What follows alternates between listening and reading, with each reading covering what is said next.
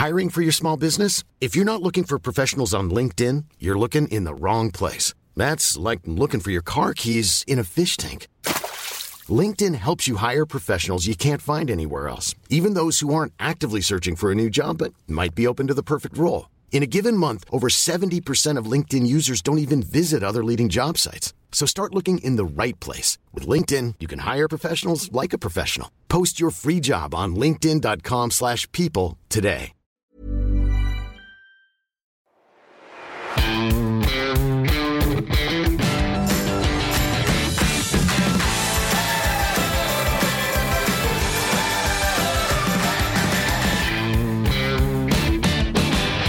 Hallo und herzlich willkommen zu einer neuen Folge des Finanzrocker Podcasts. Mein Name ist Dani Kort und heute habe ich Maximilian König zu Gast und das ist gleichzeitig auch eine absolute Premiere, denn Max habe ich jetzt schon dreimal interviewt, allein in diesem Jahr, aber für meinen YouTube-Kanal und da sprechen wir über unterschiedliche Scoring-Modelle, also beispielsweise über den Trendscore, über den Value Score und über den Safety Score. Und das sind drei Modelle aus der Software Investolio, die Max entwickelt hat über die letzten Jahre. Diese Podcast-Folge, die geht so ein bisschen weiter über das Thema Einzelaktien oder auch ETFs, weil das Thema Scoring-Modelle habe ich in der Form noch nicht besprochen, aber natürlich über Umwege. Also gerade so Geschichten wie Faktor-ETFs, die sind ja eng äh, damit verbunden. Gerade wenn wir uns jetzt mal den Trendscore anschauen, den Max auch auswertet. Ähm, der ist sehr ähnlich zum Momentum Score oder auch zu den äh, Momentum ETFs. Gleiches gilt dann eben für Safety.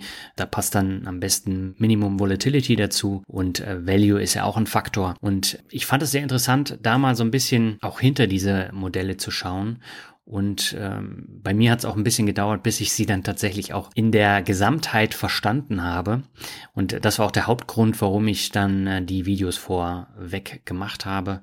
Und ja, wenn dich das Ganze noch mehr interessiert, dann schau dir die Videos an. Und in dieser Podcast-Folge soll es jetzt nicht um die einzelnen Scores gehen, die wir im Video schon besprochen haben, sondern es soll um Max Weg gehen, den er bis zur Entwicklung von Investolio äh, genommen hat. Der ist nämlich sehr interessant und er zeigt eben auch, was passiert, wenn man versucht, schnell reich zu werden, auf der einen Seite, und auf der anderen Seite nicht strategisch an die Geldanlage rangeht.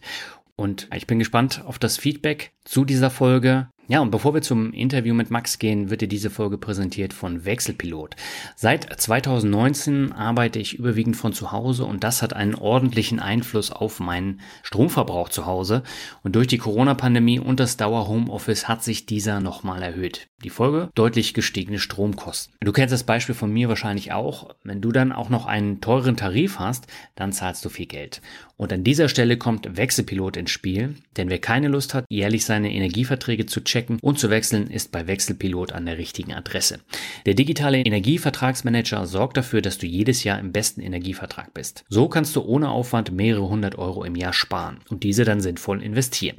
Ich habe auch mal den Test gemacht und würde beim momentanen Verbrauch hier in Lübeck 166 Euro im Zwei-Personen-Haushalt pro Jahr sparen. Bei einem Vier-Personen-Haushalt ist die Ersparnis dann noch deutlich höher. Nach einem Jahr erhebt Wechselpilot eine Servicegebühr in Höhe von 20 Prozent auf deine tatsächliche Ersparnis. Sparst du in einem Jahr mal nichts, dann entfällt auch die Gebühr.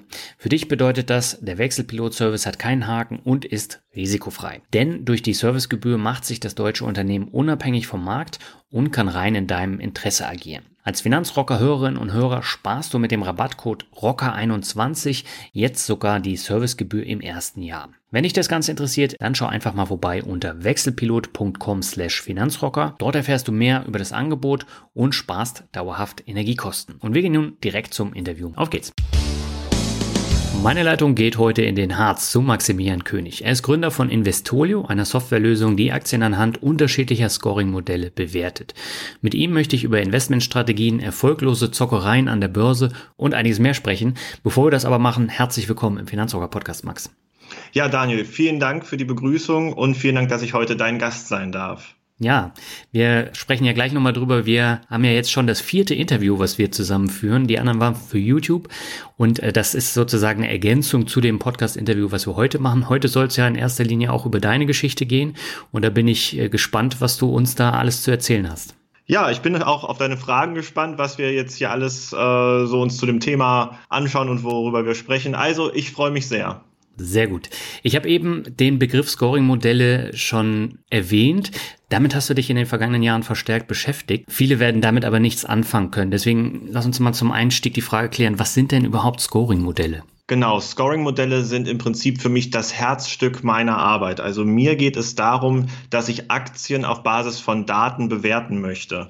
Und da habe ich die letzten Jahre einfach sehr viel Arbeit reingesteckt, weil ich für mich gesagt habe, ich benötige ein klares Regelwerk, ich brauche Kennzahlen, mit denen ich Aktien bewerten kann, einfach weil ich nicht jeden Tag mir unzählige Aktien anschauen will, hier mal einen Chart anschauen, da eine Bilanz auswerten. Das ist einfach enorm viel Arbeit auf Dauer, finde ich sondern ich wollte einen Prozess schaffen, der das automatisiert, mit dem ich diese Bewertung eben ja vom Computer vornehmen lassen kann. Und da habe ich die letzten Jahre eben zahlreiche Analysen durchgeführt und Ergebnisse sind diese Scoring-Modelle und man kann die eigentlich in einem Satz zusammenfassen, dass ich dann für mich gesagt habe, Aktien mit hohen Scores sind einfach besser und aussichtsreicher. Okay, das vertiefen wir dann im weiteren Verlauf des Gesprächs.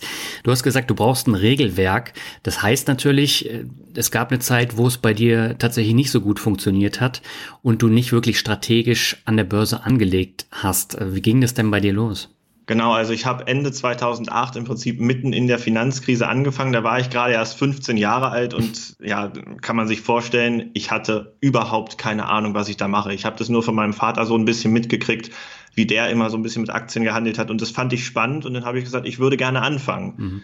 Nur äh, sowas wie Social Media oder Podcasts, sich da zu informieren, das gab es ja damals noch nicht. Und dann fängst du im Prinzip an, hast von nichts richtig einen Plan, denkst aber, äh, jetzt kommt der schnelle Reichtum und da ist eine große Portion Naivität mit dabei. Und ich habe die ersten Aktien halt gekauft, ohne zu wissen, was mache ich da, wieso kaufe ich diese Aktie. Ich wollte halt einfach äh, nur erstmal in der Börse aktiv sein, möglichst schnell Geld verdienen mhm. und habe dann die ersten Monate und Jahre gemerkt, so einfach ist es nicht und bin da ziemlich auf die Nase gefallen, weil ich eben keinen richtigen Plan hatte.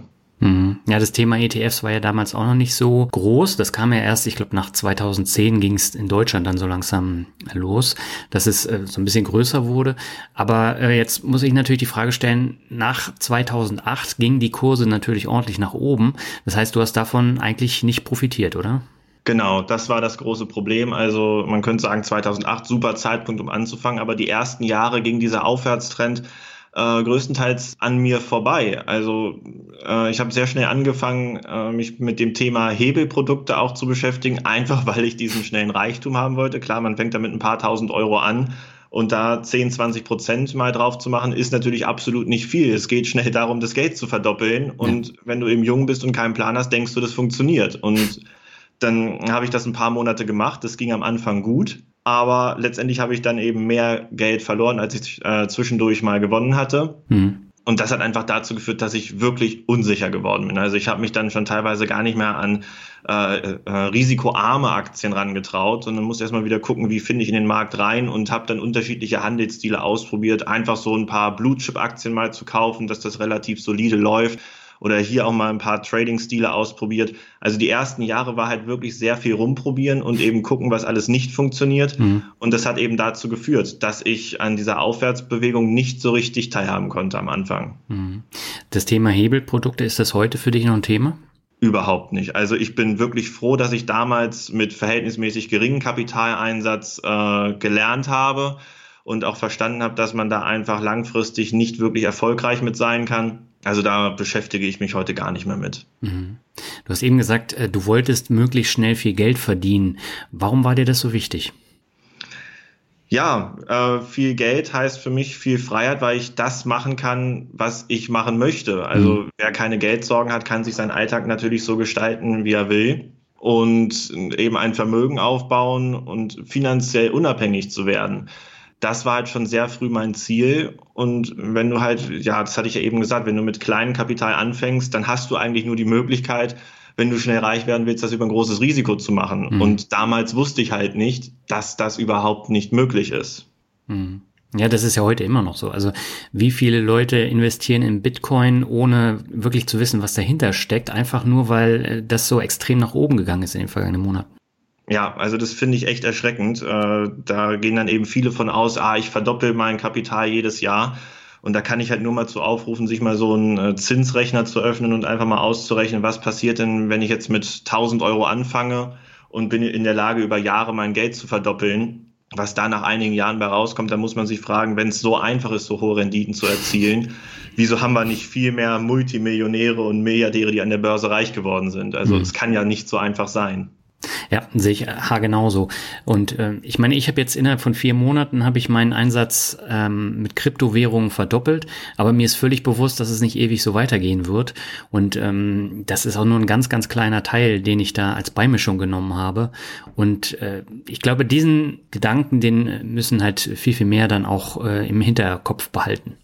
Ja, absolut. Also wenn es eine kleine Zockerposition ist, alles in Ordnung. Aber man muss dann eben wissen, dass das, was man sich da gerade gekauft hat, eigentlich in meinen Augen hat es den Wert nicht. Also gerade jetzt Bitcoin, Krypto und alles, das ist für mich komplett überbewertet. Mhm. Und wenn man dann da eben mitmacht, dann ist man entweder überzeugt, äh, dass das noch viel mehr durch die Decke geht oder wenn ich mitmachen würde, müsste ich sagen, ich weiß, dass es überbewertet ist, aber ich will einfach mit dabei sein. Ja. Was hat denn letztendlich dann den Ausschlag gegeben, dass du komplett anders und strategisch an die Geldanlage rangegangen bist? Genau, das war dann so äh, etwa 2014, 2015, wo ich dann schon ein bisschen mehr Kapital zur Verfügung hatte, äh, was ich investieren konnte, kam dann auch von meinen Eltern, wo sie so, gut, wir vertrauen dir jetzt, probier mal mit ein bisschen mehr, aber eben immer noch im Rahmen, sage ich mal, mhm. ähm, wo dann eben auch die Verantwortung gestiegen ist. Und da hatte ich dann ganz klar eben das Gefühl, dass wenn ich jetzt eben mich schon in einem hohen fünfstelligen Bereich, sage ich mal, bewege oder das auch für die nächsten Jahre anpeile, dass ich dann einen Weg benötige, mit einer gewissen Souveränität zu investieren und nicht diesen psychologischen Druck zu haben. Das war für mich ein enorm wichtiger Punkt. Selbst als ich die ersten Jahre dann erfolgreich war, aber noch keinen richtigen Plan hatte, hatte ich immer noch diesen Druck, bei jedem Trade, den ich mache, jede Aktie, die ich gerade kaufe, sehr zögerlich zu sein und nochmal zu überlegen, ist das jetzt richtig? Und wenn es schief geht, dann gibt man sich da, da wieder selber die Schuld. Und von diesem Druck wollte ich mich einfach lösen. Und das war letztendlich der Startschuss, wo ich dann angefangen habe, sehr viele eigene Strategien zu entwickeln. Also das habe ich jetzt nicht erst die letzten ein, zwei Jahre gemacht, sondern ja, seit sechs, sieben Jahren mache ich nichts anderes und teste und untersuche Handels- und Investmentstrategien. Hm. Du hast ja echt nette Eltern, wenn die dir so vertrauen. Ja, also äh, bin ich wirklich auch sehr dankbar für, ähm, weil klar, wenn, wenn man anfängt und selber noch kein Geld hat, äh, ich hatte jetzt auch keinen Nebenjob, dann muss das Geld ja irgendwo herkommen. Und ich bin ja die ersten Jahre nicht komplett auf die Nase gefallen. Also ich habe dann ja sehr schnell auch aus dieser Hebelproduktgeschichte gelernt. Und dann waren auch mal wieder ein paar Trades dabei, die ganz gut liefen. Also die Performance war nicht grottenschlecht, aber sie war halt noch nicht überragend. Mhm. Und eben dieses langsame Ranführen an größere, an größere Beträge hat dazu geführt, dass da nicht größere Unfälle passiert sind, sondern eben sich Schritt für Schritt darauf einzustellen, dass da nun mehr Kapital zur Verfügung steht und dann eben auch mal das Gefühl zu bekommen, ja, wie fühle ich mich denn, wenn mein Depot nun wirklich mal um eine größere Summe am Tag schwankt? Mhm. Und warum hast du nicht gesagt, äh, ja, ich investiere jetzt einfach mal in ETFs? Also ganz einfach? Ja, also das hat eine längere Zeit gedauert, bis ich überhaupt gemerkt habe, dass es diese ETFs gibt. Also du hattest ja eben auch schon gesagt, 2008 äh, war das noch gar nicht populär. Nee. Und ich habe schon immer angefangen äh, nach dem Motto, ich möchte meine Finanzen selbst in den Griff nehmen. Ich hatte auch mit Aktienfonds nicht äh, sonderlich viel zu tun damals. Ein bisschen was war auch mit dabei, aber ich hatte immer das Ziel, ich möchte die Aktien selber auswählen. Anfangs hatte das noch so ein bisschen einen Unterhaltungscharakter, würde ich sagen. Okay. Und äh, ich kann mir vorstellen, dass das für viele aktive Investoren gilt, äh, dass, dass die sagen, ja, ich möchte die Aktien selber auswählen, weil ich da Spaß dran habe. Ähm, ich habe da auch riesig Spaß dran, mich mit dem Aktienmarkt zu beschäftigen. Also ich fände das furchtbar langweilig, wenn ich jetzt einfach mal einen ETF kaufen würde, guck mir an, wie die Performance ist und das war's. Da, da lassen sich zwar gute Renditen mit erzielen, hm. aber ich möchte mich da einfach intensiver mit auseinandersetzen. Anfangs war eben einfach nur dieser Wunsch da, ich will da irgendwas aktiv machen, ich will die Aktien selber auswählen und mit der Zeit kam dann mal der Gedanke, diese Arbeit, die ich mir da mache, das macht eigentlich nur dann Sinn, wenn ich in der Lage bin, mit meiner Aktienauswahl auch eine bessere Performance zu erzielen, weil sonst bringt das ja alles nichts. Ich habe ja. Arbeitsaufwand und Performance passt noch schlechter als ein durchschnittlicher ETF. Das ist natürlich sehr frustrierend. Mhm. Ja, genau, das ist nämlich immer so das Problem, dass ähm, viele dann denken, ja, ich kann den Markt schlagen und dann machen sie es ein paar Jahre und stellen dann fest, ja, irgendwie habe ich den Markt vielleicht einmal geschlagen in fünf Jahren und das ist natürlich viel zu wenig für den Aufwand, den ich da reinstecke. Und äh, von daher, entweder mache ich was anderes oder ich gehe jetzt in ETFs und äh, kümmere mich um andere Sachen. Und ähm, viele verpassen auch diesen Schritt. Ja, also das ist ein Punkt, auf den ich auch immer sehr gerne eingehe. Der Aktienmarkt macht im Durchschnitt im Jahr, sagen wir, je nachdem welchen wir betrachten, acht Prozent Rendite im mhm. Jahr. Und das ist eben das, was du als passiver Investor mitnehmen kannst. Ja. Und als aktiver Investor habe ich natürlich das Ziel, eine höhere Rendite zu erzielen. Nur das möchte ja jeder aktive Investor. Und das ist ein einfaches Rechenbeispiel. Wenn wir uns jetzt mal vorstellen, dass jeder, der aktiv investiert und sich seine Aktien selber aussucht, eine höhere Rendite erzielt als der Durchschnitt, dann kommt das ja mit dieser ganzen Durchschnittsbetrachtung nicht mehr hin. Also es muss ja zwangsläufig aktive Investoren geben, die nach oben, aber auch welche, die nach unten vom Durchschnitt abweichen. Mhm. Und dieses nach oben abweichen, das ist eben weitaus schwerer, als viele sich vielleicht vorstellen mögen, gerade langfristig. Aber ja, das ist das Ziel, was ich mir gesetzt habe. Okay, du bist dann 2014, 2015 dann auch strategisch rangegangen. Strategisch heißt auch anhand von Scoring-Modellen oder wie lief das ab? Die Scores kamen dann erst später, aber ich habe 2015 angefangen, wirklich äh, Investmentstrategien auch mit Einzelaktien zu entwickeln. Vorher mhm. war das mal so ein bisschen mal eine Trading-Strategie auf dem DAX oder so, weil sowas lässt sich noch relativ einfach machen. Da hast du nur eine Kurszeitreihe, musst nicht viel machen. Äh, aber ich habe dann 2015 angefangen, das auszuweiten und da eben auch mal äh, mit Einzelaktien zu gucken, welche Strategien lassen sich da entwickeln. Habe mich dann natürlich auch von anderen Zeitschriften und anderen Strategien erstmal ein bisschen inspirieren lassen und mhm. auch äh, von, von Büchern sehr viel. Also irgendwo müssen die Ideen ja herkommen. Man kann sie sich jetzt auch nicht aus den Fingern saugen. ähm, und habe das als Startpunkt genommen, um mal die eigenen Strategien zu entwickeln. Und das hat sich die letzten Jahre dann eben immer weiterentwickelt und dazu geführt, dass ich, äh, ja, wann habe ich angefangen, die Scoring-Modelle zu entwickeln? 2019 haben da, meine ich, die ersten Arbeiten für angefangen. Es hat sich dann wirklich lange Zeit ge gezogen, bis ich bei den finalen Ausarbeitungen angekommen bin, mhm. weil ich da einfach enorm viel untersucht habe. Mhm. Und du legst ja durchaus anders an als ich. Du hältst eine Aktie im Schnitt deutlich weniger als äh, ich jetzt beispielsweise. Also bei mir sind es mehrere Jahre, bei dir sind es, ich glaube, mehrere Monate, oder?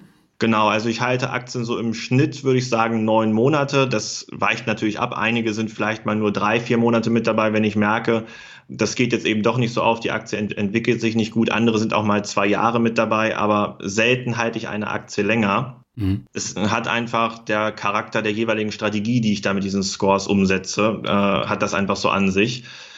Mm, die einzelne Aktie steht für mich tatsächlich nicht so sehr im Vordergrund. Also ich analysiere ein Unternehmen jetzt nicht bis ins kleinste Detail, gucke mir genau das Geschäftsmodell an, sondern ich lasse die Arbeit im Prinzip von meinen Scoring-Modellen machen, lasse da zahlreiche Kennzahlen auswerten und habe dann einen Aktienkorb mit Aktien, die nach diesen Modellen aussichtsreich sind, wo ich aus meinen Analysen, aus meinen Backtests eben weiß, dass das in der Vergangenheit sehr gut funktioniert hat. Klar, es ist keine Garantie für die Zukunft, aber es mhm. ist nun mal ein sehr guter Indikator. Und mir geht es einfach vielmehr darum, dass ich in meine Strategie als Ganzes investiere, als jetzt mir eine einzelne Aktie rauszusuchen. Mhm. Eine Garantie hast du an der Börse sowieso nicht. Richtig. Also wenn irgendwer mit Werbeversprechen kommt, wir garantieren eine Rendite von keine Ahnung was, äh, ja, da sollten bitte gleich immer alle Alarmglocken angehen. Also irgendwelche Garantieversprechen mache ich auch nicht. Ja. Ich sage auch ganz klar, wir haben nur die Chance, eine Outperformance zu erzielen. Eine Garantie gibt es nicht. Ähm, ja, ich werte dafür halt die Vergangenheit aus, weil ich der Überzeugung bin, wenn ich eine Strategie habe, die die letzten 20 Jahre an der Börse funktioniert hat, dann basiert die auf Prinzipien, die nachhaltig funktionieren das gibt uns nicht die Garantie, dass es künftig funktioniert, aber es ist eben eine sehr hohe Chance, dass es so ist. Mhm. Aber normalerweise darf ich natürlich nicht anhand der Vergangenheit jetzt die Zukunft von irgendwelchen Unternehmen oder Aktien dann voraussagen. Ne? Das ist absolut richtig. Also da sage ich jetzt auch nicht die einzelne Aktie, dass wenn die sich jetzt die letzten fünf Jahre so und so entwickelt hat, dann werden die nächsten fünf Jahre so verlaufen. Also das halte ich auch eher für Schwachsinn. Aber wenn ich eben so eine komplette Strategie habe, wo ich jetzt auf gewisse Phänomene setze, die an der Börse bekannt sind, dann ist das, finde ich, nochmal eine andere Sache. Hm. Ja, absolut. Du hast dann 2016 ein Wikifolio gegründet. Das haben ja sehr, sehr viele gemacht in den letzten Jahren und ich habe mir da immer die Frage gestellt, warum man gleich mit einem Wikifolio loslegen muss und das Geld von anderen Menschen verwaltet, obwohl man selbst noch keine genaue Strategie hat. Mittlerweile gibt's wirklich zigtausende von solchen Wikifolios, die dann teilweise auch relativ schnell wieder eingestampft werden, weil sie erfolglos sind. Und ähm, andere, die performen halt schlecht und äh, da sind dann trotzdem sehr, sehr viele Anlegergelder drin. Was war da dein Grundgedanke, damit loszulegen?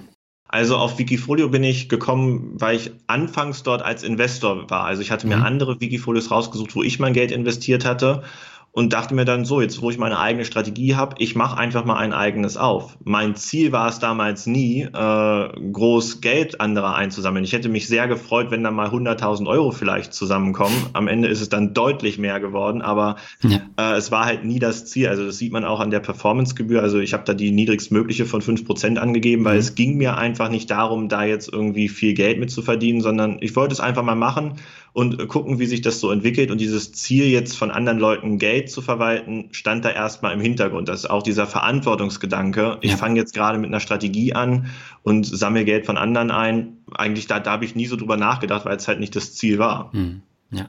Und dein Wikifolio, das heißt TSI Trendstärke mit Börsenampel, das läuft jetzt tatsächlich seit fünf Jahren sehr stabil, hat eine Gesamtperformance von über 155 Prozent und über 21 Prozent im Durchschnitt pro Jahr. Welches Scoring-Modell hast du denn diesem Wikifolio zugrunde gelegt? Da verwende ich den Trendscore, also einfach gesagt, ich investiere in Aktien, die bereits einen starken Aufwärtstrend aufweisen. Mhm. Dazu muss man aber sagen, das läuft ja schon seit 2016. Jetzt hatte ich eben gesagt, die Scoring-Modelle habe ich erst 2019 entwickelt. Mhm.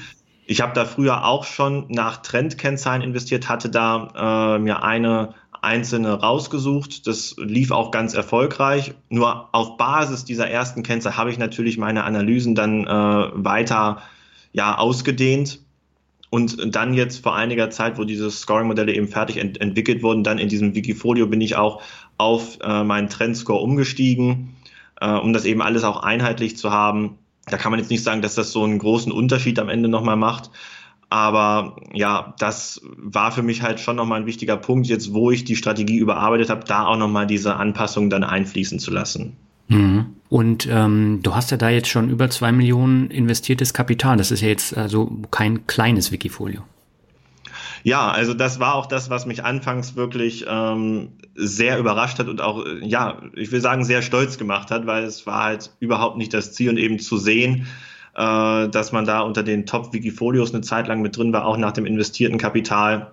Es war schon wirklich sehr schön und äh, hat natürlich dazu geführt, dass ich überhaupt erstmal so das Ganze drumherum ein bisschen aufbauen konnte. Also ich glaube, hätte ich Wikifolio nicht gehabt und dadurch auch hier und da mal ein bisschen Bekanntheit schon bekommen, ich weiß nicht, wie das dann mit meiner eigenen Unternehmensgründung und meiner Selbstständigkeit gelaufen wäre. Klar, mhm. es kommt ein bisschen was natürlich an Performance-Gebühren, an, an Prämie kommt rein. Das hilft auf jeden Fall schon mal, um ein paar Kosten zu decken. Ja. Aber das war jetzt letztendlich nicht der ausschlaggebende Punkt, einfach zu sehen, äh, dass man irgendwo in diesem Finanzbereich gehört wird und sich einen Namen machen kann. Äh, das war für mich ein sehr wichtiger Startpunkt zu sagen, jetzt äh, fange ich an, noch was Eigenes aufzubauen. Ja, und es zeigt natürlich schwarz auf weiß, dass das jetzt nicht ähm, Glück ist, sondern dass da wirklich was dahinter steckt, wenn die Performance dann eben über Jahre so gut läuft. Genau, das ist für mich auch ein ganz wichtiger Punkt, gerade wenn man jetzt mit äh, neuen Strategien an den Markt kommt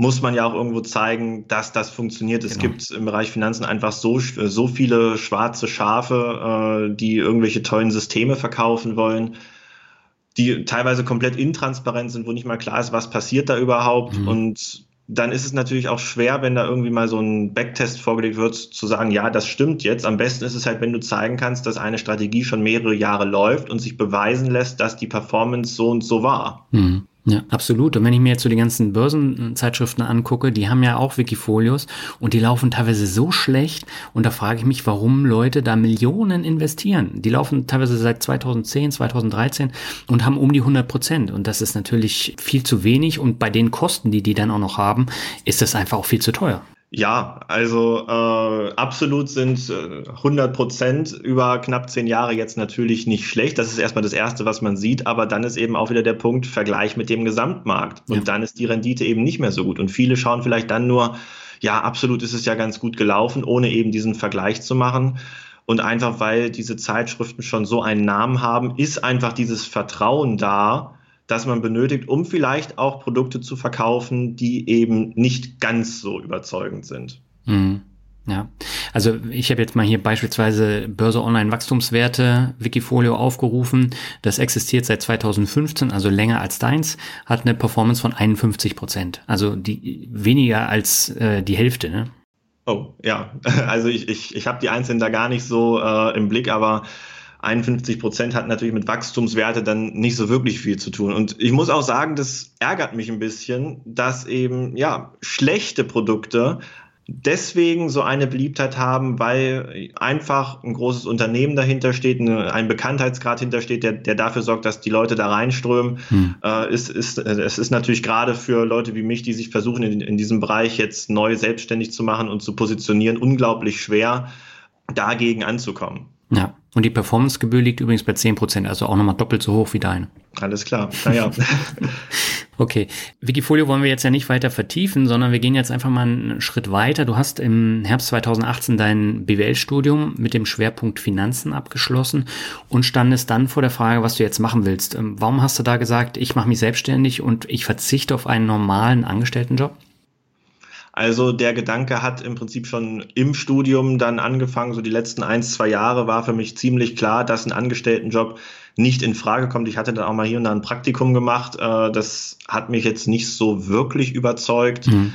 Und ein großes Problem war für mich, wenn ich in einen Angestelltenjob gehe, es kann nur Bereich Finanzen sein, weil das war das, was mich interessiert hat. Mhm. Und an vielen Stellen müssen dann entweder Produkte verkauft werden, die ich nicht toll finde, oder irgendwelche Produkte und Strategien entwickelt werden, wo ich nicht hinterstehe. Und das ist für mich ein riesiges Problem. Ja. Wenn ich irgendwas bearbeiten soll, irgendwas entwickeln soll, wo ich nicht voll hinterstehe, dann fehlt mir da die Motivation, weil ich mich auch frage, was soll das überhaupt? Also wenn ich selber weiß, dass ich da vielleicht was entwickelt habe, eine eigene Strategie gemacht habe, die äh, besser ist, die ich besser finde, dann kann ich das auf der Arbeit schlecht umsetzen, wenn mir wer anders vorgibt, mach jetzt mal bitte so und so, äh, entwickel mal hier was oder verkauf jetzt mal das. Das war für mich relativ schnell klar, dass das eben nicht der Weg ist, den ich gehen möchte. Und dann ist klar, es geht in Richtung Selbstständigkeit. Mhm. Ja, und die Vorbereitungen dafür liefen im Prinzip schon während des Studiums. Okay. Und ähm, da hast du dir dann tatsächlich auch zum Ziel gesetzt, eine Software zu entwickeln, wo dann eben deine strategischen Scoring-Modelle abgedeckt werden und ähm, wo du dann auch selber hinterstehst, ne? Ganz genau. Also diese Scoring-Modelle, die hatte ich ähm, ja 2019 dann so richtig weiterentwickelt. Ich hatte eben schon während des Studiums sehr viel mit dieser Strategieentwicklung zu tun. Äh, da hat das Studium mir auch sehr bei geholfen, weil speziell Masterarbeit ging dann in die Richtung, wo man auch wo, wo man dann auch eben diese Strategien programmieren musste. Mhm. Äh, das sind wirklich Sachen, die ich dann sehr gut auch später einsetzen konnte. Ja, ähm, da habe ich dann eben nach dem Studium gesagt, ich will das vertiefen. Ich mhm. will noch weiter äh, die Märkte analysieren und gucken, welche Investmentstrategien funktionieren, welche Kennzahlen kann ich verwenden, um Aktien zu bewerten und das war letztendlich Arbeit von mehr als einem Jahr, überhaupt mal diese Analysen durchzuführen. Das hat am Ende ein bisschen länger gedauert als geplant, weil mhm. wenn ich erstmal einen Ansatz habe und sage, ich will das untersuchen, dann mache ich das auch und dann kommst du hier nochmal auf eine weitere Idee, willst da nochmal eine Kennzahl mit reinnehmen. Ja, und dann dauert es am Ende ein bisschen länger als gedacht. Und anfangs habe ich das so gemacht, dass ich äh, da mal ein Excel-Tool entwickelt habe, wo dann eben ein paar Daten drin waren ähm, und man Aktien bewerten konnte. Aber da hat sich für mich die Frage gestellt, wie kann ich das vermarkten? Wie kann ich damit Geld verdienen? Es ist mit einer Excel-Mappe nicht so einfach möglich. Es ist auch viel zu unhandlich. Mhm. Und das war dann der Auslöser zu sagen, diese Bewertungsmethoden, die ich entwickelt habe, die möchte ich Privatanlegern eben auch zugänglich machen. Und das geht am besten, wenn du dafür eine Plattform entwickelst, wo sich jeder halt übers Web einwählen kann. Da war halt die, die Herausforderung, dass ich zwar Investmentstrategien programmieren kann, aber keine Website. Und da musste ich mir eben erstmal wen suchen, äh, der das kann. Und ja, gerade in der heutigen Zeit, Programmierer sind sehr gefragt. Mhm.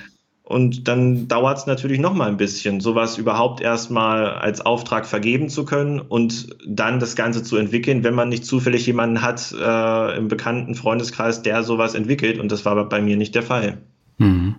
Du hast ja dann eine Softwarefirma gefunden und hast auch sehr, sehr viel Geld in die Entwicklung gesteckt. Ähm, hattest du da keine Angst, dass das in die Hose geht und das Geld äh, jetzt komplett verbrannt ist? Ähm, Angst schon irgendwo, aber ich war einfach so überzeugt, dass ich das machen möchte, mhm. dass sich im Prinzip gar keine Alternative jetzt gestellt hat. Also äh, seit dem Studium ist dann ja auch schon ein Jahr vergangen, wo ich diese Strategien weiterentwickelt habe. Und wenn ich da jetzt gesagt hätte, weil die Entwicklung so einer Plattform doch ein bisschen teurer ist, lasse ich das alles sein, hätte ich mir, glaube ich, einen ziemlichen Traum kaputt gemacht und äh, würde mir jetzt noch sagen, ah, hättest es vielleicht doch mal versucht. Also ich finde es halt besser, sowas auszuprobieren und wenn es eben doch nicht läuft, wenn es nicht funktioniert hätte, äh, dann zu scheitern und zu sagen, okay, ich habe es immerhin probiert, als von vornherein zu sagen, nee, das ist mir ein zu großes Risiko, das, das will ich nicht machen und es dann vielleicht zu bereuen, dass man es nicht mindestens mal probiert hat. Also das Risiko bin ich bewusst eingegangen. Ich bin da jetzt auch nicht mit meinem ganzen Kapital rein. Mhm. Äh, das war für mich auch wichtig. Also wenn es jetzt darum ging, dass ich da all meine Ersparnisse hätte reinstecken müssen und dann vor dem Nichts stehe, dann hätte ich wahrscheinlich gesagt, nein, das mache ich nicht. Aber ich habe mich jetzt halt in, in, in der Lage befunden, wo ausreichend Kapital vorhanden war, um das sozusagen zu riskieren und bin auch ganz glücklich drüber, dass ich diesen Weg gegangen bin. Mhm. Das heißt aber, du hast ähm, deine Ersparnisse so ein bisschen geplündert, beziehungsweise deine Börsengewinne und hast sie dann äh, da in Investorio investiert. Genau, also das, was jetzt in Investorio geflossen ist, hätte ich natürlich auch in den Aktienmarkt reinstecken können, aber das war halt so nicht möglich. Ich habe das schon so gemacht, dass ich äh, da eben ein bisschen Geld von weggenommen habe in mein eigenes Unternehmen rein investiert habe und sonst natürlich auch noch sehr stark im Aktienmarkt investiert bin. Und was eben enorm gut war, die letzten Monate liefen nun mal sehr gut an der Börse, dass, man, dass ich das Glück hatte, dass die Entwicklungskosten, die da angefallen sind, durch die Gewinne, die ich zwischendurch erzielt habe, schon ganz gut gedeckt werden konnten, was die ganze Sache natürlich auch noch mal ein bisschen entspannter macht. Mhm. Aber wie hoch waren da die Ausgaben ungefähr? Also äh, die Ausgaben waren am Ende dann hoch fünfstellig, kann ich sagen. Ja. Also das ist ja jetzt auch kein Pappenstiel, ne? Also da musst du schon ordentlich überlegen, äh, ob du das Risiko eingehst. Ja, es ist so, wenn du so ein Projekt in Auftrag gibst, dann ist es natürlich erstmal nicht so teuer. Mhm. Aber dann entwickelt sich das, dann komme ich mit weiteren Ideen, dann möchte ich hier noch was umsetzen, dann ist da noch eine Überarbeitung notwendig. Und in der Regel wird so ein Projekt dann halt teurer, als es anfangs veranschlagt wurde. Mhm. Ähm, nur wenn du erstmal drin bist, ist auch klar, dann sagst du einfach gesagt, jetzt wegen 10.000 Euro nicht, wir brechen das alles ab, dann wird das durchgezogen. Ja, ich meine, wenn du kurz ähm, davor stehst, dass es fertig ist und dann äh, sagst du, nee, das wird mir jetzt zu teuer, dann ist das ganze Geld, was du bis dato dann investiert hast, natürlich auch weg. Ganz genau. Ja. Und jetzt ist Investorio seit einigen Monaten auf dem Markt und ähm, so ein Start ist natürlich extrem schwer, ne? weil äh, du musst ja erstmal ähm, das Tool bekannt machen und äh, das ist gar nicht so einfach. Ne? Genau, also das ist ja das, was ich vorhin schon kurz gesagt hatte, dass es da bekannte Unternehmen gibt, die deutlich einfacher in der Lage sind, ihre Produkte zu vermarkten, weil da einfach schon ein großes Vertrauen da ist. Ja. Und äh, jetzt unabhängig davon, ob das gut oder schlecht ist. Äh, wenn du jetzt eben als Newcomer am Markt bist und noch nicht diese Reputation hast, dann ist es natürlich deutlich schwerer. Deswegen ja. arbeite ich ja auch mit einem sehr hohen Level an Transparenz, zeige ja auch ganz genau, wie diese Strategien funktionieren, dass sich da niemand irgendwie auf eine Blackbox verlassen muss und sage halt auch deutlich, ich investiere mein Geld auch ausschließlich nach diesen Strategien, um dieses Vertrauen aufzubauen. Das ist halt das, was am Anfang die große Herausforderung ist. Hm. Vielleicht magst du mal ganz kurz erzählen, was bei Investorio denn genau dahinter steckt. Also was bekomme ich denn, wenn ich da jetzt Kunde werde? Also Herzstück sind ja die Scoring-Modelle. Da gibt es insgesamt fünf unterschiedliche, also mhm. Scoring-Modelle zur Aktienbewertung. Äh, da sind wir ja auch schon in den drei Videos bei YouTube drauf eingegangen, also da auch gerne dann mal vorbeischauen. Äh, da wird das schon mal deutlich ausführlicher erklärt. Ja, die Grundregel bei diesen Scores ist ja, Aktien mit hohen Scores performen besser als Aktien mit niedrigen Scores. Mhm. Das habe ich mir nicht ausgedacht, sondern das ist einfach das Ergebnis der Analysen. Und äh, Nutzer von Investorio sind jetzt eben in der Lage, Aktien auf Basis dieser Scoring-Modelle zu bewerten. Und ich habe da über 4000 Aktien im System und zu jeder gibt es dann eben diese fünf Scores. Und daran sieht man dann ganz klar, ist das jetzt eine Aktie, die gut für einen Trendinvestor ist, der also Aktien mit starken Aufwärtstrends sucht. Oder ein wichtiges Scoring-Modell ist auch der Value Score, mhm. äh, was eben für einen Value-Investor perfekt ist, um günstig bewertete Aktien zu finden. Äh, ein weiteres Scoring-Modell ist zum Beispiel der Safety Score, wo es mir darum geht, Kursrisiken zu bewerten, also gezielt nach Aktien zu suchen, die geringe Kursschwankungen aufweisen. Und diese Scoring-Modelle lassen sich nun natürlich auch alle miteinander kombinieren. Und so ist natürlich jeder Investor in der Lage, blitzschnell zu schauen, ist diese Aktie jetzt gut bewertet. Also schon nur, wenn ich sage, ich sortiere Aktien, die Scores von weniger als 50 Prozent haben, aus, hm. bin ich in der Lage, meine Performance langfristig zu verbessern, weil ich ja sage, Aktien mit niedrigen Scores sind nicht so aussichtsreich. Also schon das ist natürlich eine große Hilfestellung. Ähm, aber wichtig ist eben auch den Weg andersrum zu gehen. Also ich möchte ja nicht jetzt nach einer bestimmten Aktie suchen und schauen, wie ist die gerade bewertet, sondern zu gucken, welche Aktien weisen denn gerade die höchsten Scores auf. Das ist auch eine wichtige Funktion, die ich da aufgenommen habe, mit auch noch Beta-Einstellungen, wo dann jeder Investor eben die am besten bewerteten Aktien finden kann und sich im Prinzip seine eigenen Strategien entwickeln kann. Mhm. Ja, und äh, du hattest mich ja im Januar, glaube ich, angeschrieben und hast äh, gefragt, ob ich das mal testen will. Und dann habe ich mich angemeldet und ich bin erstmal erschlagen worden. Ich musste mir tatsächlich dann erstmal erarbeiten, wie das Ganze funktioniert. Und dafür hast du ja auch noch diverse Videos, ähm, die dann die ganzen Kennzahlen auch erläutern, äh, erstellt. Und nachdem ich dann ein bisschen Zeit investiert habe, habe ich es dann auch verstanden. Ich glaube, das ist aber unabdingbar, dass du da alles genau erklärst, weil sonst werden viele Leute dann überfordert. Ja, also bei mir hat da inzwischen schon eine gewisse Betriebsblindheit, könnte man sagen, eingesetzt, weil ich beschäftige mich da so lange mit, ich ja. klicke da schnell durch, weiß genau, was zu tun ist und kann mich natürlich schlecht in die Lage anderer reinversetzen und bin da enorm dankbar auch für Feedback. Mhm. Aber ein wichtiger Punkt waren für mich eben auch diese Videokurse. Also allein das hat irgendwie zwei, drei Monate gedauert, die alle aufzunehmen, sind insgesamt um die 100 Videos geworden, ja.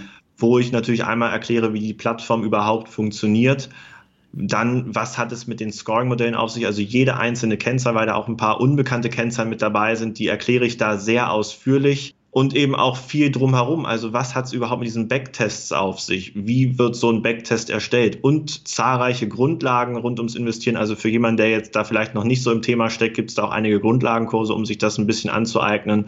Äh, ja, also sind Videos, wo man auf jeden Fall das ein oder andere Wochenende mitfüllen kann. Ja, genau. Und deswegen habe ich gesagt, ähm, bevor wir jetzt ein Podcast-Interview machen, müssen wir tatsächlich erstmal die unterschiedlichen Scoring-Modelle erläutern. Und dafür haben wir drei Videos gemacht. Da erklären wir den Trend-Score, den Safety-Score und den Value-Score. Plus die beiden anderen dann auch nochmal kurz. Aber die sind nicht so entscheidend und haben da tatsächlich dann auch konkrete Aktienbeispiele genommen. Und anhand dieser Aktienbeispiele erklärst du dann, wie das funktioniert, welche Kennzahlen wichtig sind und was jetzt ein guter Score ist und was ein schlechter. Und ich glaube, das äh, hilft, um da mal so ein bisschen einen Überblick zu bekommen. Und das war tatsächlich dann auch der Hintergrund, warum wir diese drei Videos gemacht haben. Und wer die genau gucken möchte, die verlinke ich dann in den Shownotes und im Blogartikel. Und ähm, darauf wollen wir jetzt ja im, im Podcast-Interview nicht genau eingehen ja, wäre für so einen Podcast auch ein bisschen zu viel, gerade weil ja. äh, das mit ein paar Folien noch untermauert ist, um es äh, anschaulicher zu machen. Also das wäre sehr langwierig, wenn wir jetzt hier auf die einzelnen Scores und Kennzahlen eingehen würden. Ja. Deswegen, das war eine perfekte Idee, da diese, diese Videos schon mal vorzuziehen und das so ein bisschen als Nachschlagwerk jetzt hier ergänzend zum Podcast anzubieten. Genau. Ähm, jetzt gab es da ja auch diverse Kommentare zu den Videos und einer oder mehrere bezogen sich ja dann auch auf das Thema ähm, Preis. Und viele unterschätzen da, dass man die Daten von 4000 Aktien natürlich auch irgendwo herbekommen muss und dass es dann auch viel Geld kostet. Inwiefern unterscheidet sich denn Investolio da auch von, von anderen Aktienscreenern? Genau, also es sind ja über 4000 Aktien im System und äh, irgendwo müssen die Daten herkommen. Ja. Da sagt man sich vielleicht so einfach, ja, das kann man sich irgendwo ziehen. Ja, wenn ich jetzt auf finanzen.net gehe und mir eine einzelne Aktie anschaue, dann habe ich da alle Daten. Aber wenn es darum geht, ein, äh, eine eigene Plattform aufzubauen, ein eigenes Bewertungssystem, dann muss man diese Daten erstmal beziehen. Ja. Und es gibt nur wenige Datenanbieter, die eben in der Lage sind, sowas zu machen. Und die sind in der Lage, die, die sind im Prinzip in der Lage, Preise fast schon zu diktieren. Mhm. Und günstig ist das überhaupt nicht. Also ich könnte jetzt auch sagen, wir nehmen hier nur die 500 wichtigsten Aktien rein. Dann sind natürlich die Kosten für Daten auch deutlich geringer. Ja. Aber ähm, dann sind wir nicht in der Lage, auch zahlreiche Nebenwerte zu finden, die äußerst aussichtsreich sind. Also da habe ich ja nun auch meinen äh, Fokus drauf gelegt, weil gerade Nebenwerte nach den Scoring-Modellen auch gerne mal sehr gut bewertet sind. Mhm. Ähm, und diese Daten eben für über 4000 Aktien zu beziehen, ist nicht günstig. Und da lässt sich auch nicht sagen, ja, die kauft man einmal und gibt sie dann einfach weiter. Nein, also es ist ganz klar, das ist auch irgendwo eine Frage, wie viele Kunden sind im System drin. Hm. Äh, das wollen Datenanbieter alles wissen und je mehr Kunden da sind, desto teurer werden die Daten auch, weil es ist ja im Prinzip eine Weitergabe und das sind Sachen, die man da alle mal bei beachten muss. Deswegen mit irgendwelchen Kampfpreisen von, ja, wir bieten hier für 50 Euro im Jahr das All-Inclusive-Paket an. Hm. Das ist leider einfach nicht möglich, weil im Prinzip die Kosten dann überhaupt nicht mehr gedeckt werden können. Aber was ist der große Unterschied jetzt noch zu anderen Aktienscreenern? Einmal eben die Datenqualität und vor allem die Analysen, die ich da im Hintergrund gemacht habe. Also ich sage jetzt ja nicht, hier kann man sich seinen eigenen Aktienscreener zusammenbauen und dann eben gucken, ja, welche Aktien sind jetzt gerade nach meinen Kriterien gut, hm. sondern es geht ja speziell um die Kriterien, die ich entwickelt habe und die Scoring-Modelle, weil ich in meinen Analysen und Backtests rausgefunden habe, mit welchen Kennzahlen können wir aussichtsreiche Aktien finden? Was sind die Treiber der künftigen Entwicklung? Ja. Und diese Bewertungsmethoden, die gebe ich ja im Prinzip dem Anleger an die Hand und das ist, finde ich, das große Alleinstellungsmerkmal. Ja, ich habe ja mein Portfolio auch eingepflegt und habe mir da die äh, ganzen Scoring-Modelle dann zu den einzelnen Aktien angeschaut und äh, also ich setze tatsächlich so gut wie gar nicht auf das Thema Trend. Äh, Trendscore ist ja so äh, dein Steckenpferd. Ähm, und äh, ich bin eher so in Richtung Safety und Value. Ähm, da habe ich auch über 60 Prozent jeweils ähm, bei den 40 Aktien in meinem Portfolio. Aber es funktioniert tatsächlich sehr, sehr gut. Und ähm, man lernt auch eine ganze Menge, wenn man sich damit dann auseinandersetzt. Vor allen Dingen auch mit diesen einzelnen Kennzahlen von den unterschiedlichen Scoring-Modellen. Ja, also das freut mich doch sehr zu hören, dass da auch dieser Lerneffekt da ist, dass man da sehr viel nochmal mitnehmen kann. Und wie du auch schon sagst, du setzt mehr auf Safety und Value. Ja. Ich setze jetzt äh, mehr auf Trend. Das ist halt auch ein wichtiger Punkt, dass ich einen Investor niemals in eine Richtung irgendwie jetzt drängen möchte, sondern dass da für jeden irgendwo was dabei ist. Bei mir ist es wahrscheinlich deshalb auch mehr Trend, weil du, du hattest ja mein Wikifolio auch angesprochen. Mhm. Da habe ich mit Trend angefangen, was einfach daran liegt, dass solche Trendkennzahlen halt einfach zu berechnen sind. Da brauchst du nur die Kurshistorie von einer Aktie mhm. und kannst die berechnen. Wenn es um Value geht, brauchst du zahlreiche Fundamentaldaten. Das ist deutlich aufwendiger. Mit diesen Analysen habe ich halt erst später angefangen. Ja. Und weil ich eben aus der Trendrichtung komme und dort angefangen habe, liegt da jetzt natürlich auch mein Schwerpunkt. Hm. Das äh, macht auch Sinn. Du hast ja die Modellportfolios schon angesprochen. Es gibt, äh, ich glaube, fünf oder sechs äh, Investmentstrategien, die du umgesetzt hast mit Musterportfolios. Und wie ist da so die Performance von diesen Modellportfolios? Also ich habe da sechs unterschiedliche veröffentlicht und kann auch sagen, ein Großteil davon wird mit echtem Geld umgesetzt. Das steht jetzt nicht nochmal extra dabei, aber mhm. äh, wenn mir jetzt jemand sagen würde, ey, ich möchte mal einen Beweis haben, dass wir das wirklich umsetzen, sage ich, okay, hier ist ein Kontoauszug, bitteschön. Mhm. Das ist mir hier halt ein wichtiger Punkt, dass ein Großteil dessen, was dort in diesen Investmentstrategien ist, eben auch mit Echtgeld umgesetzt wird, weil ja, ähm, dem Koch sollte ja sein eigenes Essen aufschmecken. Ja. Und das ist eben auch wieder das Thema hier, um Vertrauen zu zeigen, einfach zu sagen, ich investiere auch nach diesem System. Hm. Äh, da die Scores jetzt ja erst seit ja, ein, zwei Jahren wirklich fertig entwickelt sind, laufen die Strategien natürlich noch nicht so lange. Ich habe die ersten jetzt vor ziemlich genau einem Jahr veröffentlicht.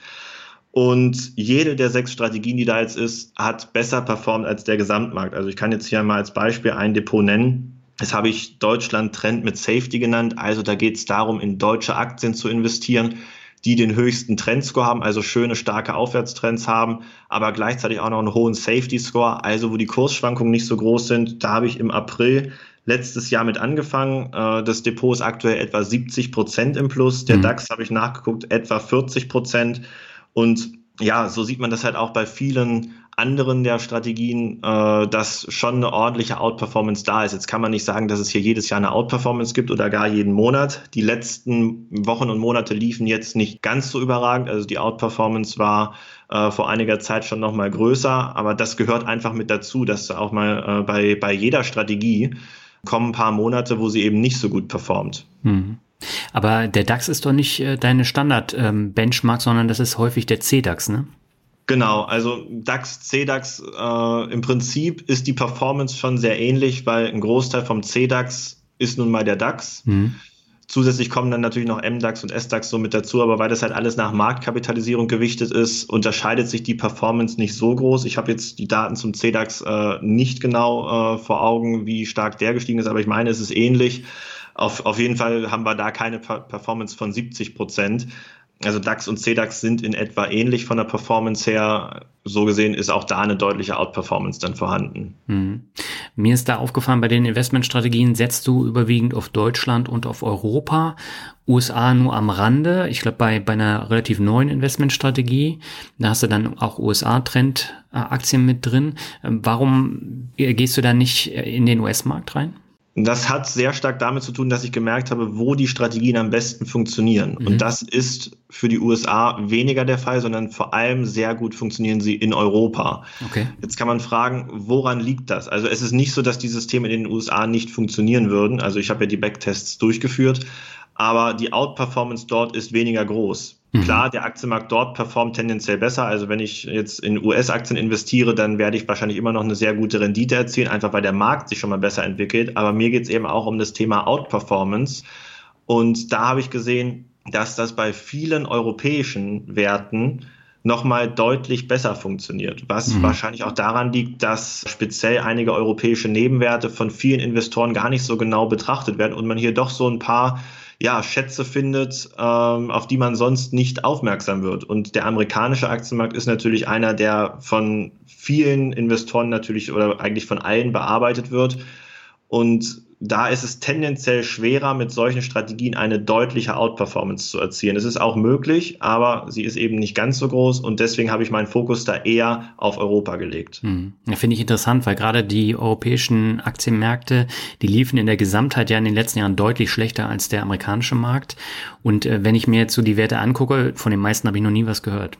Ja, also mir geht's im Prinzip ähnlich. Äh, es gibt ja nun über Europa auch tausende unterschiedliche Aktien, gerade im Nebenwertebereich. Ja. Und wenn ich da eine Aktie kaufe oder mein System zeigt mir eben an, dass da jetzt, sagen wir mal, eine aus Frankreich mit einer Marktkapitalisierung von 1, 2 Milliarden Euro gerade sehr weit oben liegt, mhm. dann muss ich auch erstmal gucken, was machen die überhaupt? Was ist das? Also ähm, das ist eben auch eine Eigenschaft dieser Strategien, dass ich im Prinzip in Aktien investiere, von denen ich vorher noch nicht so wirklich was gehört habe. Und da muss ich nat dann natürlich einen Investor auch erstmal mit anfreunden. Für mich ist das kein Problem, weil ich halt weiß, ich muss mich nicht so sehr mit dem Unternehmen an sich auseinandersetzen, sondern mit der Strategie, die ich umsetze. Und jede mhm. einzelne Aktie ist dann eben ein Baustein in dieser Strategie. Also ich muss jetzt halt nicht im Detail wissen, was macht jedes einzelne Unternehmen und wie äh, waren jetzt die letzten Nachrichtenmeldungen. Hm. Aber wie oft guckst du jetzt in die Depotzusammensetzung und schaust dir die Zahlen an, ob du was ändern musst? Ich prüfe das einmal wöchentlich, also am Wochenende. Die Scores werden zwar täglich aktualisiert, mhm. weil ich ja niemanden zwingen möchte, nur am Wochenende zu gucken, sondern auch unter der Woche.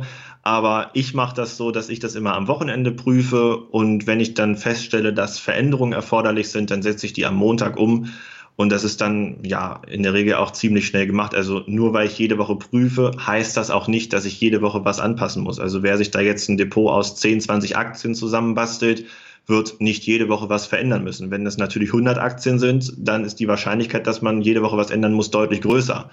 Aber Ziel ist es eben, diesen Arbeitsaufwand wirklich deutlich zu reduzieren. Und wenn ich mir da einmal mein Depot eben angelegt habe, dann habe ich die, die Scores da direkt im Blick. Das ist ruckzuck gecheckt und die Umsetzung ist dann eben eine Frage dessen, wie schnell das beim jeweiligen Broker geht, äh, wie vertraut man damit ist. Das ist dann am Montag auch immer sehr schnell gemacht. Mhm. Bei der Größe der Portfolios äh, hast du da eine Maßgabe, weil du hast zwei mit zehn Aktien, du hast ein, eine Investmentstrategie mit 15 Aktien, einen mit 25 und zwei mit 30 ähm, ist vor allem abhängig, welche Regionen abgedeckt werden. Also jetzt mhm. die, wo ich nur in Deutschland investiere, da sind es zehn Aktien. Mhm. Reicht, finde ich, dann auch aus. Klar, man könnte das auf 20 ausweiten, aber spätestens dann reicht es auch, weil ja, insgesamt gibt es aus Deutschland 200 Aktien, in die man noch halbwegs gut investieren kann und dann bringt es nichts, sagen wir mal, ja, vielleicht sogar 50 aufzunehmen, ja. dann, weil dann decken wir im Prinzip schon den Großteil des Marktes ab. Wenn es dann halt in, äh, wenn ich dann einen internationalen Fokus habe, also halt auch äh, auf Europa abziele, dann decke ich ja noch viele unterschiedliche Länder mit ab.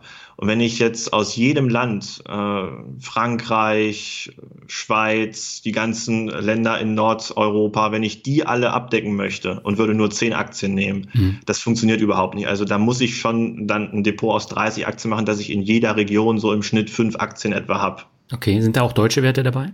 In den Europa-Depots sind auch deutsche Aktien, aber da sind es dann halt keine zehn, sondern nur fünf, sechs in dem Dreh, meine ich. Okay, also so wie in den anderen Ländern dann auch. Genau. Okay.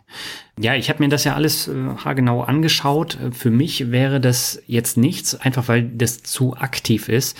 Und äh, das muss man sich dann im Vorfeld eben auch äh, überlegen. Meine Strategie ist ja durchaus langfristig. Das heißt, ich habe es ja schon gesagt, über mehrere Jahre möchte ich die Aktien halten und nicht ständig hin und her traden. Damit bin ich persönlich zufrieden. Aber äh, wie gesagt, bei dir ist es ja eine komplett andere Anlagestrategie und äh, der Erfolg gibt dir da ja letztendlich dann auch recht. Genau, also das ist halt meine Strategie. Ja. Das heißt jetzt aber nicht, äh, wenn jetzt äh, jemand sagt, ich möchte eben nicht äh, aktiv traden, dass Investorio und die Scores nicht in Frage kommen. Also mhm. es hilft eben auch enorm als Unterstützung in der eigenen Strategie. Das hatte ich ja vorhin mal kurz angesprochen, ja. wenn ich sage, ich stehe jetzt vor der Entscheidung, eine Aktie zu kaufen, dann kann ich noch mal kurz gucken, wie sehen die Scores denn aus? Und wenn die jetzt alle im niedrigen Bereich sind, dann kann man sich da schon nochmal die Frage stellen, ist das so klug, die jetzt zu kaufen oder sollte ich vielleicht doch nochmal weiter gucken? Also das heißt nicht, dass jemand jetzt eine Strategie ausschließlich auf diesen Scoring-Modellen entwickeln soll. Also keinesfalls. Das ist möglich, es eben ziemlich genauso zu machen, wie ich es mache. Aber man kann diese Scores eben auch als Entscheidungsunterstützung heranziehen. Und das ist eben nochmal ein wichtiger Punkt äh, zu sagen, ich möchte niemanden in eine klare Strategie reinzwingen, sondern hier ein weiteres Tool eben für die Analyse bereitstellen. Mhm.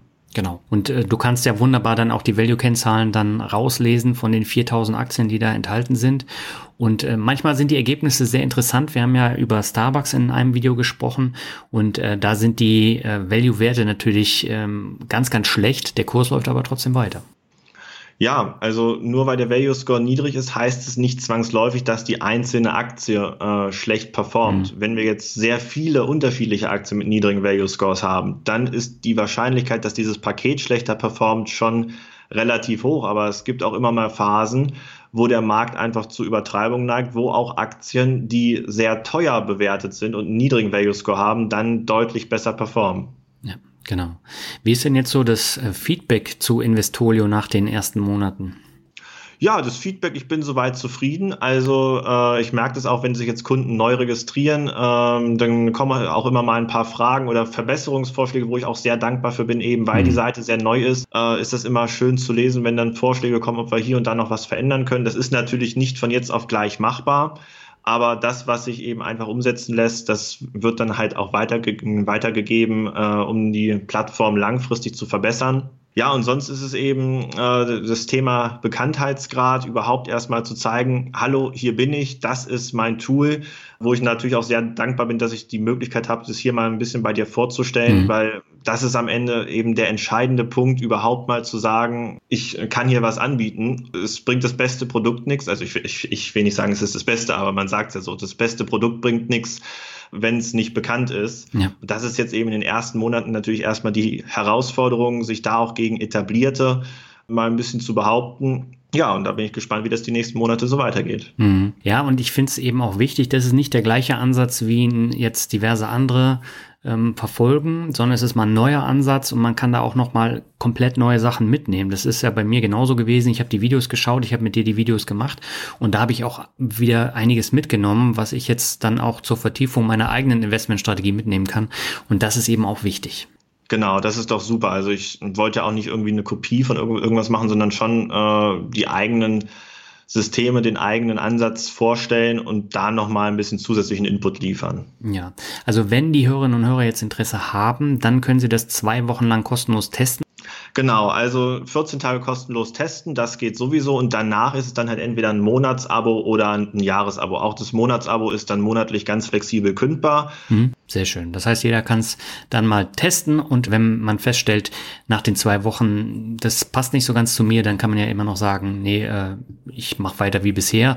Oder ich nehme es tatsächlich dann auch als Beimischung. Das ist natürlich auch nochmal eine Möglichkeit, äh, die man dann machen kann und äh, finde ich auch interessant.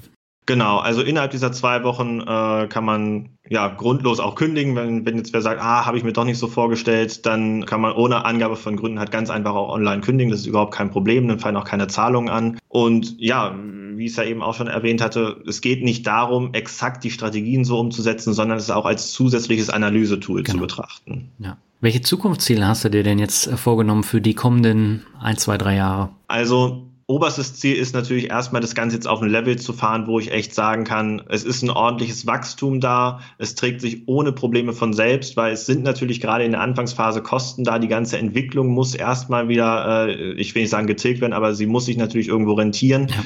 die Daten müssen bezahlt werden und das ist erstmal das oberste Ziel, da jetzt schnell in einen Bereich eben zu kommen, wo ich sage, äh, ist überhaupt kein Problem, es läuft im Prinzip von selbst. Mhm. Aber es reicht mir jetzt natürlich nicht, das jetzt so ein bisschen nebenbei laufen zu lassen. Also überhaupt nicht. Ich möchte da schon ganz gerne eine Plattform jetzt in den nächsten Monaten und Jahren hochziehen, die wirklich, wenn jemand sich, sage ich mal, auf einer Messe drüber unterhält und sagt, hier, ich habe Investolio, dass es dann heißt, ah ja, habe ich auch schon mal von gehört.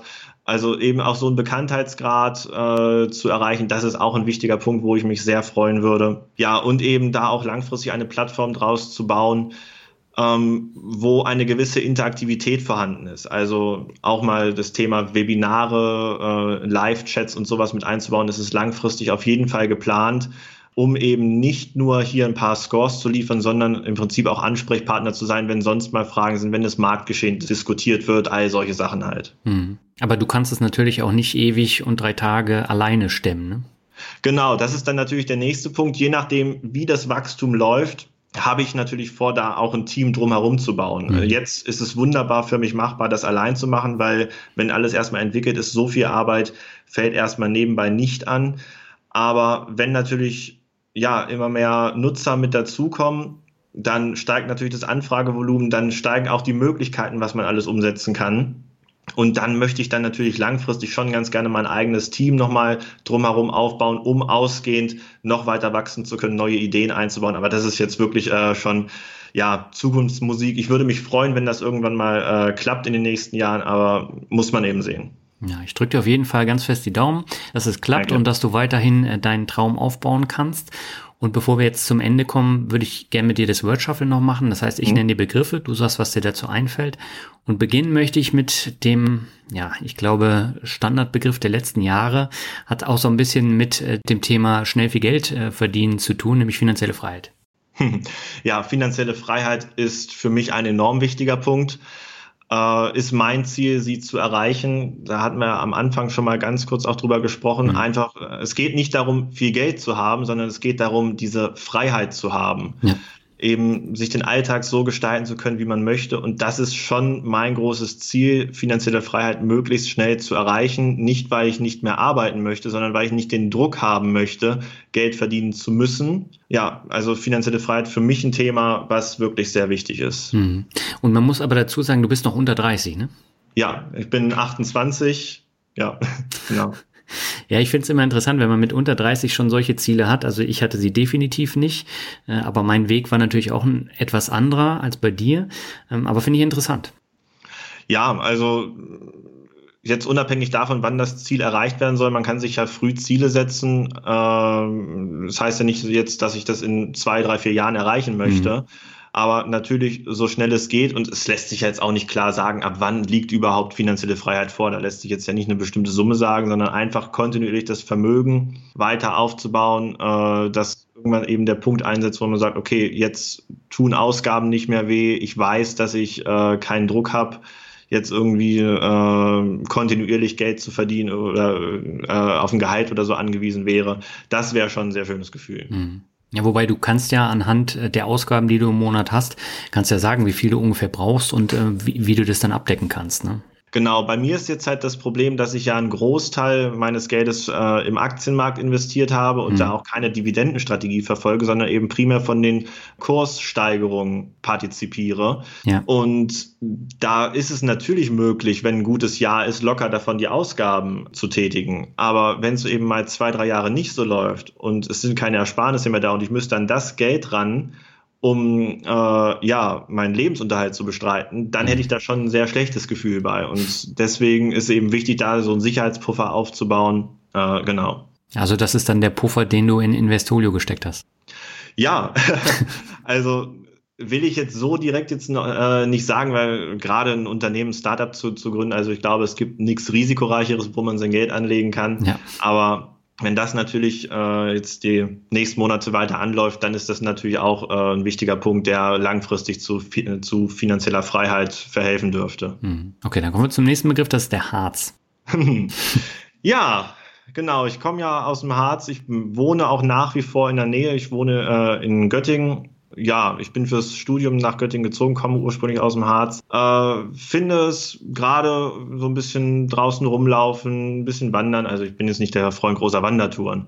ähm, aber schon zwischendurch mal wieder in die Heimat immer zu fahren und da eben ein paar Tage echt ein ruhiges Leben zu machen, finde ich sehr angenehm ja, ansonsten, ich bin jetzt nicht der mega Dorfmensch, sagen wir mal so. Mhm. Dass ich jetzt sage, ich könnte mir vorstellen, da äh, dauerhaft zu leben. Also ich brauche schon irgendwo eine Stadt um mich rum. Ich finde es als äh, äh, Heimat sehr schön. Ja.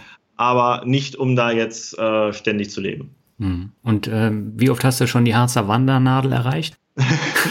oh, ja. Ähm, Falsche Frage.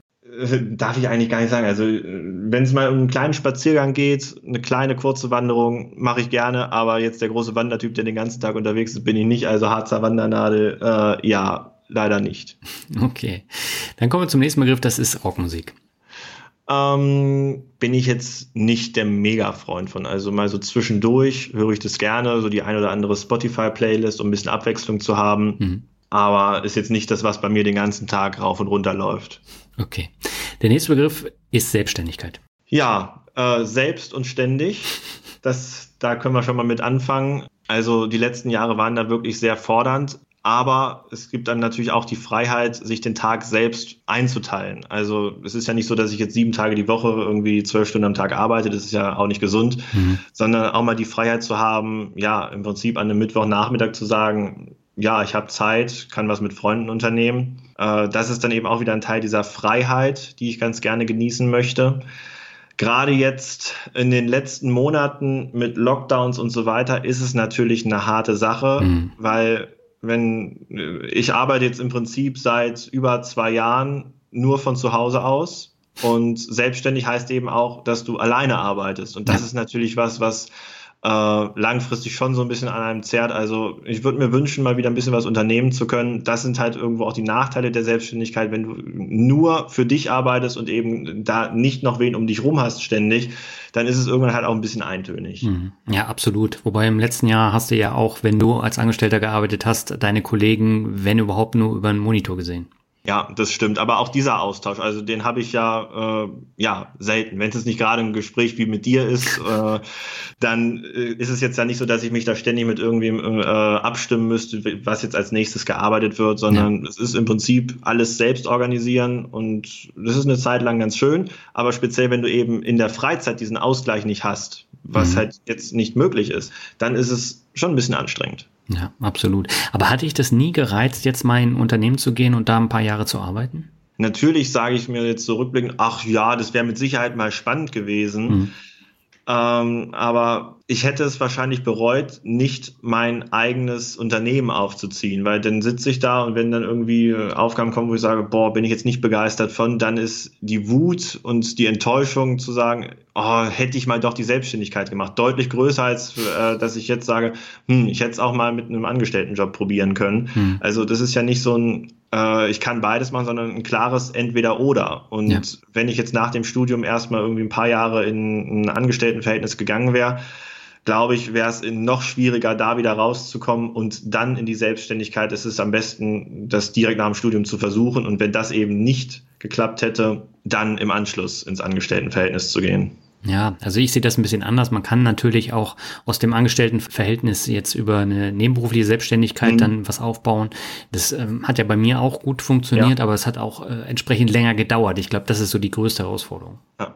Gut, also ein, ein, Punkt, der bei mir reinspielt, ist einfach dadurch, dass ich meine ganzen Strategien und Konzepte während des Studiums entwickelt habe mhm. und gesagt habe, jetzt ist der richtige Zeitpunkt. Wenn ich dann in ein Angestelltenverhältnis gegangen wäre, hätte ich im Prinzip alles, was ich bis dahin gemacht habe, ein paar Jahre pausiert. Ja um dann zu sagen, jetzt, jetzt gehen was an. Und ich meine, das wäre nicht gut gewesen. Ja, das stimmt natürlich. Der vorletzte Begriff, das ist Lieblingshobby.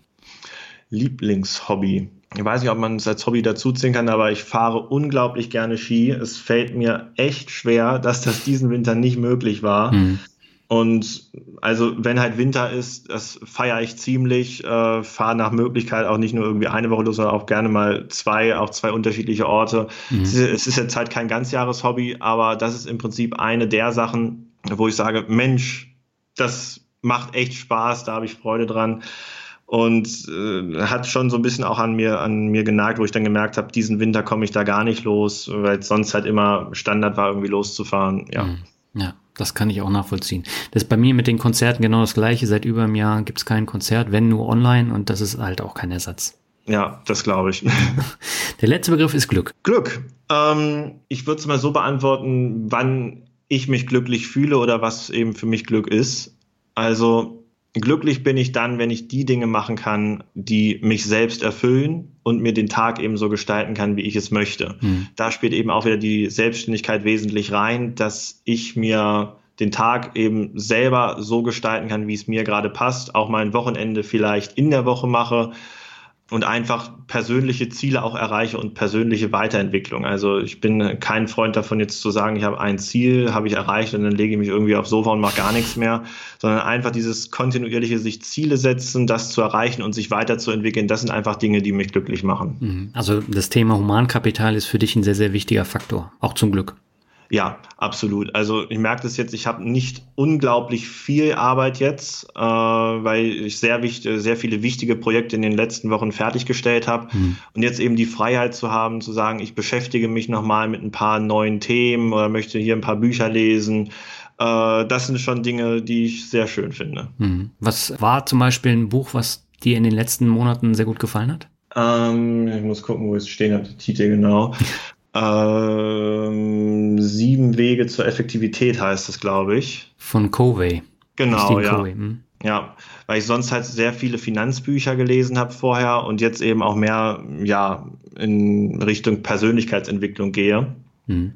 Und da mich ein bisschen nochmal schlau lese. Äh, ja, also eben mal was aus einem ganz anderen, ich will nicht sagen ganz anderen Bereich, aber eben aus einem anderen Bereich nochmal mitzunehmen, mm, fand ich schon sehr schön. Und ja, du hast gefragt, eines der, der, der Bücher, die ich zuletzt gelesen habe. Hm. Es ist halt echt leider so, dass ich die letzten zwei Jahre weniger zum Lesen gekommen bin, eben weil ich hier mit Investorio und den Scoring-Modellen sehr viel zu tun hatte und ja ja, ent entsprechend bin ich froh, wenn dann doch mal ein, das, das ein oder andere Buch da noch mit reinpasst und vor allem das jetzt eben noch ausweiten zu können. Ja, aber ich finde, das Thema Persönlichkeitsentwicklung spielt eine unheimlich wichtige Rolle auch beim Thema Finanzen und das ist eng miteinander verwandelt. Das merke ich auch immer wieder in den Interviews, die ich führe und äh, das kommt dann irgendwann. Das kam bei mir auch ganz automatisch. Vorher hat mich das auch nie interessiert. Mhm. Ja, also ich habe irgendwann gesagt, ich kann nicht nur Finanzbücher lesen, weil irgendwann äh, sind es auch Ähnlichkeiten, die man irgendwo ja. liest sondern da Thema Persönlichkeitsentwicklung nochmal ganz neue Aspekte wahrzunehmen, das finde ich einfach spannend. Ja, das sehe ich ja genauso. Max, hab herzlichen Dank für das tolle Interview. Vielen Dank und ja, hoffentlich bis bald. Ja, so war das Interview mit Maximilian König. Und während des Interviews musste ich ein paar Mal tatsächlich schmunzeln, denn nach drei Video-Interviews waren wir ziemlich gut aufeinander eingespielt und das hat super funktioniert und ich musste sehr, sehr wenig schneiden. Äh, vielleicht sollte ich mir mal überlegen, vorher immer Interviews äh, zu machen, einfach damit äh, ich dann weniger Schneidearbeit habe. Aber äh, dann habe ich tatsächlich auch immer nur die gleichen Gäste. Das wäre dann letztendlich auch langweilig. In der nächsten Folge gibt es einen komplett neuen Gast. Der war noch nie bei mir im Podcast. Und da gibt's ganz unterschiedliche Themen, über die wir dann sprechen und diskutieren werden. Jetzt habe ich nochmal zwei abschließende Bewertungen. Die erste stammt von Miman und er schreibt top. Top-Podcast, unterhaltsam, kritisch, breites Spektrum, sympathisch und dazu noch kompetent. Eine willkommene Abwechslung zu dem sonstigen Influencer-Geschwätz. Daniel, weiter so. Ja, herzlichen Dank für die Bewertung. Ich weiß zwar nicht, was du mit Influencer-Geschwätz meinst. Ähm, ich glaube, gerade im Finanzbereich ist das jetzt nicht so ausgeprägt, aber wenn man da mal so ein bisschen nach links und rechts guckt, da hast du natürlich schon recht. Aber im Finanzbereich sehe ich das tatsächlich nicht so extrem. Die zweite und letzte Bewertung für heute stammt von Malagos 1988 und er schreibt bester Finanzpodcast. Hallo Daniel, ich bin Hörer seit vielen Jahren und habe leider nie eine Rezension dagelassen. Schande auf mein Haupt. Das möchte ich jetzt hiermit tun. Kurz und knapp, für mich der beste Finanzpodcast. Themen entwickeln sich seit Jahren immer weiter, ohne dabei irgendetwas zu vergessen oder zu vernachlässigen. Auch du und dein Equipment haben sich über die Jahre deutlich weiterentwickelt und damit die Qualität gesteigert. Bitte bleib so wie du bist. Danke und beste Grüße, Ralf. Ralf, vielen herzlichen Dank für die tolle Bewertung. Freut mich sehr, dass du auch nach wie vor, nach Jahren des Finanzrocker Podcast Hörens, noch dabei geblieben bist, auch wenn sich vereinzelte Themen vielleicht etwas ähneln oder mitunter auch wiederholen. Ähm, das freut mich natürlich ungemein. So, damit bin ich jetzt am Ende dieser Podcast-Episode angekommen. Jetzt wünsche ich dir erstmal alles Gute. Bis in zwei Wochen. Ciao.